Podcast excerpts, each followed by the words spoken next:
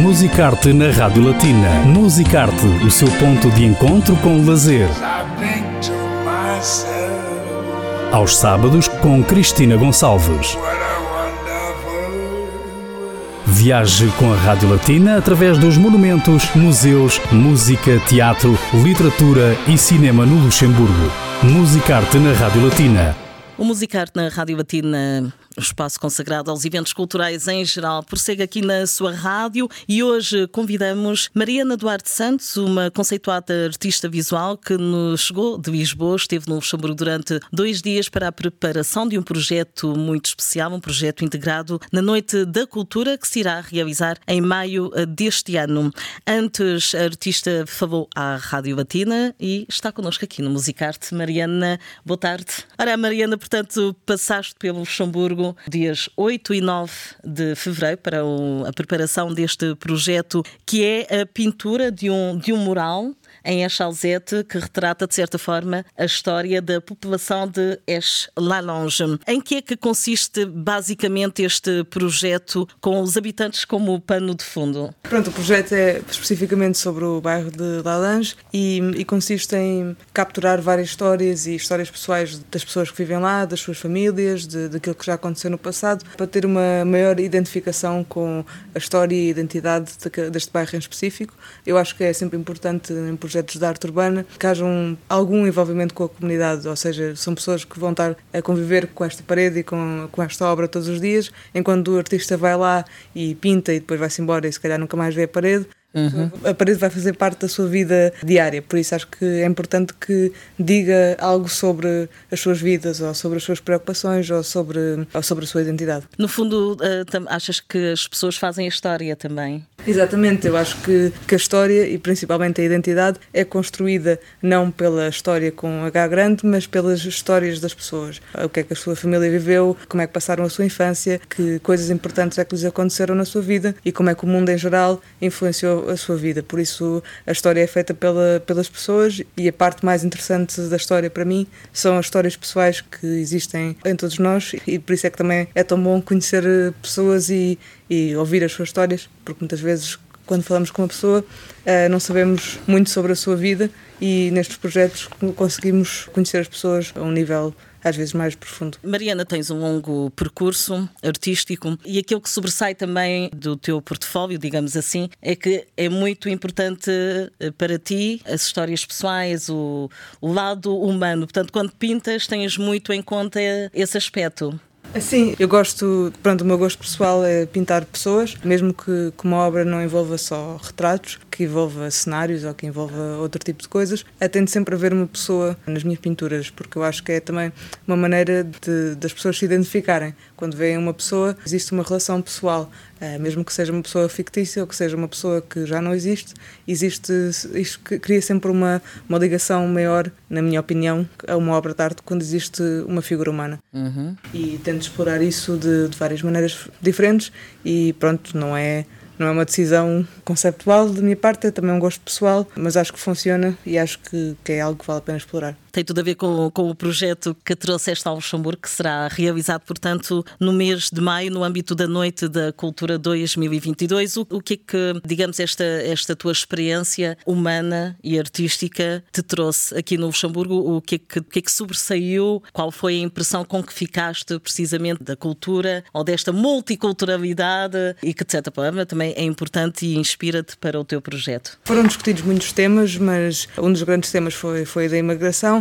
a questão de aqui em Luxemburgo que a maior parte das pessoas falarem quatro línguas, é, já, para mim é uma coisa espetacular, nunca, nunca imaginei que quase toda a gente falasse quatro línguas num sítio e isso também, também cria, acho que, alguma abertura para outras culturas e, e outras vivências. No bairro de Lalange, em particular, uma das grandes questões que foi discutida é a natureza e o botão, ou seja, a natureza que está a ser destruída à medida que, que o urbanismo vai crescendo e a falta de contacto com, com essa natureza e também a história de quando o bairro foi construído e que as crianças brincavam na zona de construção e pronto, houve várias histórias pessoais que eu achei interessantes. Depois outras histórias também da ocupação dos campos, acho que eram os campos soviéticos que existiam. Isso ainda é uma história que ainda vou absorver um bocadinho mais, mas existem várias histórias pessoais dentro dessa história mais pronto, dentro dessa história maior. Uma das histórias pessoais que percebi de uma senhora da Universidade de Luxemburgo era que num dos campos havia muitas raparigas de volta dos 11, 12, 13 anos que pronto que viviam nos campos e passavam fome e era uma vida muito difícil. E uma coisa que elas faziam era construíam pequenos brinquedos de madeira que vendiam ou trocavam por comida e eu achei essa essa essa pequena história algo interessante de incluir e não sei se ainda vou incluir ou não vamos ver como é que isto vai acontecer mas houve, houve várias pequenas histórias houve histórias de, de namoros e de eh, as primeiras vidas nos bares e bares específicos e sítios específicos e, e os lagos que existiam e que já não existem. Por isso há muita há pano para mangas dentro deste projeto e agora vai ser uma questão de de construir as propostas e em março vai haver uma votação pública uhum. para os habitantes em que dentro das propostas que, que eu formular vão escolher uma e vai ser essa a proposta que vai ser realizada em maio. Por isso acho que isso também é mais uma questão importante para envolver mais as pessoas ou, ou, as pessoas sentirem que estão mais envolvidas no processo. Desde o início até ao fim, digamos. Ao fim ao cabo, acaba por ser uma decisão da parte deles. Ora bem, portanto, digamos que é mesmo uma, uma experiência humana bastante interessante, humana e artística, quando vais, uh, sais do Luxemburgo com o coração cheio de, de histórias e, e, de experiências que, que ouviste as tuas histórias. Aliás, a tua arte tem muito a narrativa também por detrás. Sim, eu gosto também de criar algumas narrativas abertas, ou seja, que não seja que não esteja tudo contado dentro da imagem, que existem que existe algum simbolismo ou que existe alguma coisa que alude a uma história maior, porque eu acho que, que uma das coisas importantes também num objeto artístico é a curiosidade, o que é que uma pessoa vê um quadro ou vê uma pintura ou vê um mural e isso faz nascer neles alguma curiosidade de perceber o que é que está por trás daquela imagem, qual é que é a história que existe por trás desta pessoa, ou deste jornal, ou deste objeto, quais é que são as vivências e, e acho que pronto, gosto dessa curiosidade e gosto de deixar uma, uma narrativa aberta para que as pessoas também possam concluir ou inventar as suas próprias histórias e interpretar a imagem da maneira que, que acharem melhor ou que